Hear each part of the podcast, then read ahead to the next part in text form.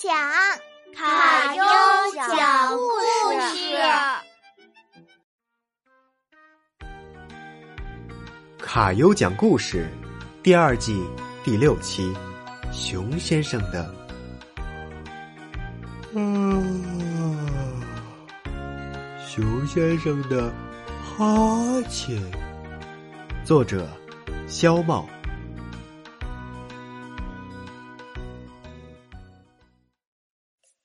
熊先生的蜂蜜店，除了给大家带来可口的蜂蜜外，还带来了另外一样东西。这东西摸不着，看不见，它就是哈欠。他太辛苦了。驴先生买了一罐油菜花蜂蜜，顺便打了一个哈欠。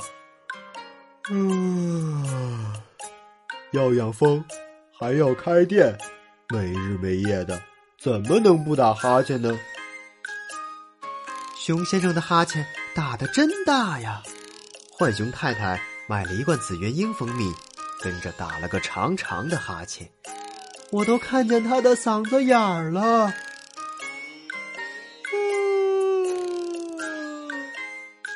熊先生的哈欠会不会？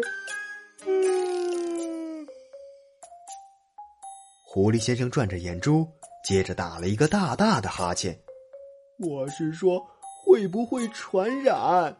我听说哈欠就像感冒一样。米粒，我有个主意。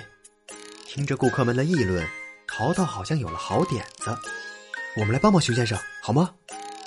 好啊，怎么帮？米粒问。淘淘凑到米粒耳边，悄悄说了一遍：“这、这、这合适吗？”我想熊先生会喜欢的，淘淘信心十足。第二天，淘淘和米粒走进熊先生的蜂蜜店。你们啊，熊先生一边打着哈欠，一边问：“想要点什么？”我们什么也不需要，淘淘说。不过我们有一个建议。嗯。什么建议？你看，这是草莓号飞船。淘淘从背包里拿出充气飞船。我们建议你乘上它，到外面去看一看，哪里有更好的花海，可以让蜜蜂酿出更好的蜂蜜。真是一个好主意，熊先生高兴地说。可是我不会开飞船。没关系，淘淘拍着胸口向熊先生保证：“你坐上去就行，什么也不用干，我们帮你看店。”草莓号飞船带着熊先生飞上天空，熊先生一躺下来就打起了响亮的呼噜。原来，淘淘给草莓号设定了自动飞行程序，还设定了乘客睡眠系统。没想到，熊先生离开后，大家的哈欠也跟着消失了。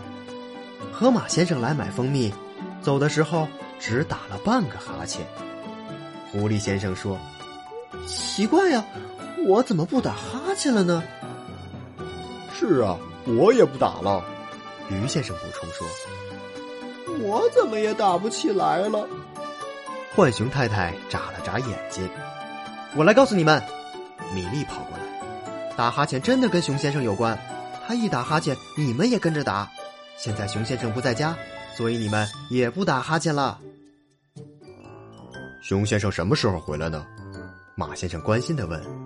张张嘴，打了一个不成功的哈欠。没有了熊先生的哈欠，蜂蜜的味道好像也不一样了。是啊，是啊，那就不是熊先生的蜂蜜了。大家一起说。那么就让熊先生和草莓号飞船回家吧。淘淘给米粒使了个眼色。奇怪的是，睡了那么一觉，熊先生不但没有少打哈欠，反而越打越厉害。当雪花飘零时。熊先生再也支撑不住，他要冬眠了。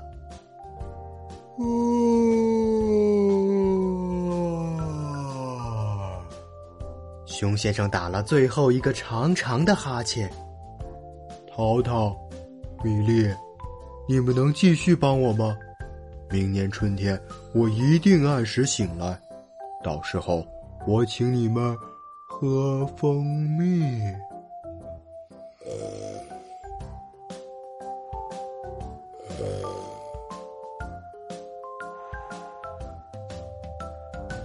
熊先生话没说完就沉沉的睡着了。原来熊先生把一年的睡觉时间都集中到冬天来了怪不得老打哈欠呢。